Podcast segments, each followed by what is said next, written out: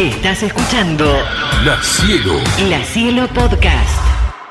Las pelotas llegan a La Plata presentando su gira 20 años. Seguimos esperando el milagro. Sábado 20 de mayo las entradas están por sistema Live Pass y van a estar en el Estadio Atenas.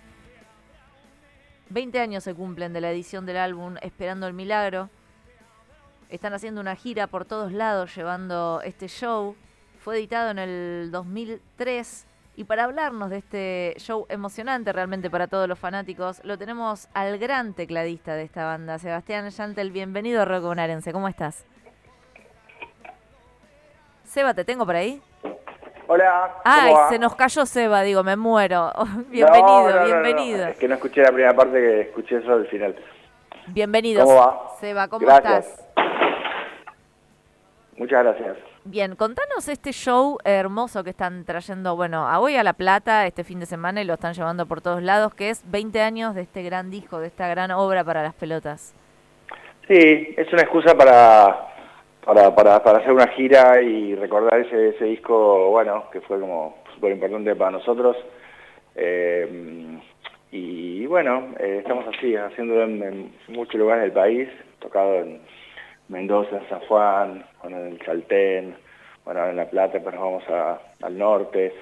Eh, sí, eh, seguimos esperando el milagro. Es más una especie de declaración política que, que otra cosa, en el sentido de que, bueno, este, hay ciertas cosas que no cambian, se están básicamente hablando de ese tema, esperando el milagro, que hablaba un poco de la, de la falta de justicia, y, y bueno, no sé, no, no- nos pareció que era un buen motivo para, para recordar ese disco, ese momento que fue tan importante para nosotros, nos abrió un montón de puertas, y bueno, este...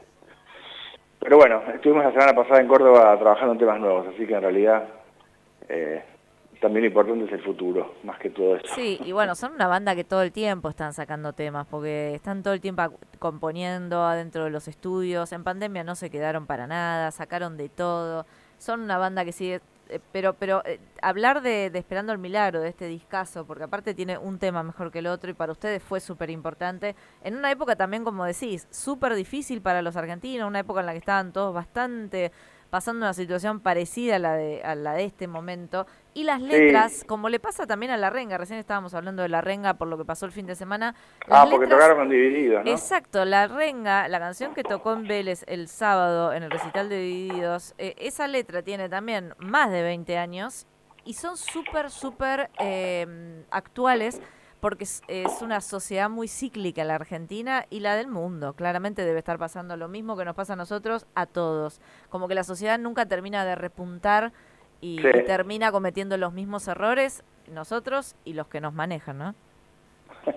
Sí, eso sí. eh, Y el rock ahí siempre y- poniendo eh, la poesía a lo que va pasando, por eso siempre quedan actuales las canciones. Sí, el- ese disco, Está en Milagro, es un disco re post-2001 y, y se nota un poco en, la, en todo.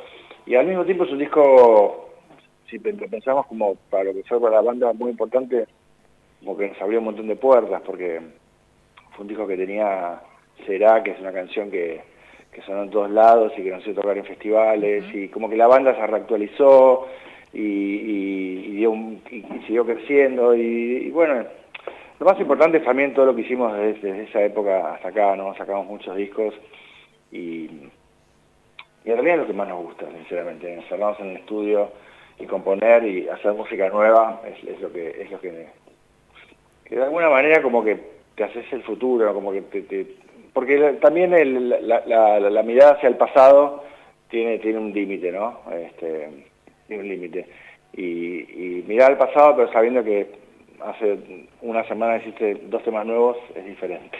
Es tremendo. Ahí te estaba chusmeando hoy, te agregué a redes sociales porque no te tenía y te, Sí. te busqué, te agregué y te lo chusmeé obviamente. Vi una foto hermosa que está, creo que se ve de refilón Gaby, la bajista de la banda, está el Bocha y estás vos ahí en una consola seguramente en esto. Ah, sí, es una, fo- es una foto... Está en blanco y negro Bueno, es de este disco. Exacto, te quería preguntar. ¿Qué recordás de, de, de, esos momentos? Obviamente estaba el Bocha, eh, Gaby siempre estuvo, eh, ¿cómo era laburarlo? ¿Cómo era estar ahí eh, laburando un disco eso? Que ya, ustedes imagino que ya se venía a venir los temones que estaban haciendo y ustedes como banda ya no lo veníamos, sabían. No, lo más loco es que no veníamos a venir nada. O sea, Ah. nosotros trabajamos... No, digo, viste que... Sí, a estaba veces da la laburándolo. sensación de que uno, de que uno sabe lo que está haciendo exactamente y, y sabe el resultado de lo que está haciendo. Uno, uno se maneja por intuición. Eh, fue un disco para mí también muy importante como en mi vida musical porque fue el primer disco de las pelotas que yo produje, soy productor artístico de ese disco Ajá. y, y- y era mucha responsabilidad, era el último que había entrado en la banda. eh, ¿Y cómo fue que te dieron ese- manera ese lugar, El nuevo de la banda, aunque ya era mi tercer, mi tercer disco ¿no? con la banda, pero bueno, de alguna manera yo no había estado en el comienzo. Seba, Bueno, ¿cómo, por eso cómo también- fue que te ganaste ese lugar de, de productor musical del disco? ¿Cómo fue que Porque lo en los, charlaron? en los discos anteriores, si bien yo oficialmente no era el productor, se ve que tenía mi idea de productor. Ellos se dieron cuenta. Bien, Este, quiero decir, opinaba sobre la estructura de los temas, sobre cómo, sobre las tomas, cuál estaba mejor, cuál qué quedaba más lindo, sobre un montón de cosas, sobre los arreglos, o sea, nunca fui meramente un, un tecladista. eh, y eso es lo que ellos me hicieron sentir cuando entré en la banda, que, que no, que no querían solamente un tecladista, sino querían alguien que se involucrara y que estuviera dentro de las canciones y que no eran, no, ellos no buscaban un sesionista y, y eso es lo que me interesó de trabajar con ellos cuando en el 97 empecé a trabajar con ellos, a tocar en la banda. Eh, tengo un recuerdo, bueno, sí, tengo lindos, lindos y también amargos, bueno, mucho porque no está Alejandro, entonces todo un poco se tiñe de, de esa ausencia y hay temas que son muy difíciles de hacer si, si no está cantado por Alejandro, ¿no? Entonces, sí, estoy viendo la lista y está Abejas, está Día Feliz, eh, bueno, Sí, todos- tiempo de matar, después, eh, claro, eh, había, había muchos hechos interpretados Sí, por él. hay, hay un montón. No sé, me queda muy lejos, como que no, me, me cuesta como... Me cuesta la, anécdota. Lo que sí recuerdo es que trabajamos un montón, que, que, nos, que nos faltaban temas y muchos los inventamos ahí un poco en el estudio, que, que, que sí, varios temas fueron compuestos ahí mientras estábamos grabando. Eh, porque sentíamos que todavía podíamos sacar algo mejor de ese momento nuestro. Eh, al mismo tiempo los shows en ese momento de la banda eran súper buenos, intensos, estábamos en un buen momento eh, en el vivo. Y eso creo que se, tra- se- se traduce en, la, en el disco porque estamos como, como un equipo que está bien entrenado, ¿viste? sí, sí, sí. Eh, eso me acuerdo.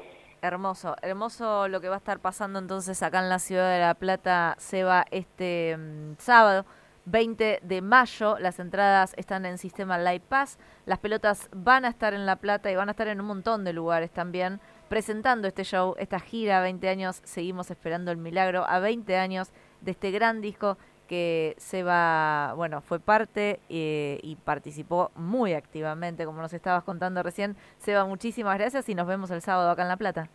Dale, muchas gracias por la nota eh, y sí, los espero. Dale, nos vemos ahí, aguanten las pelotas y nos vamos escuchándolos. Dale, besos, Seba.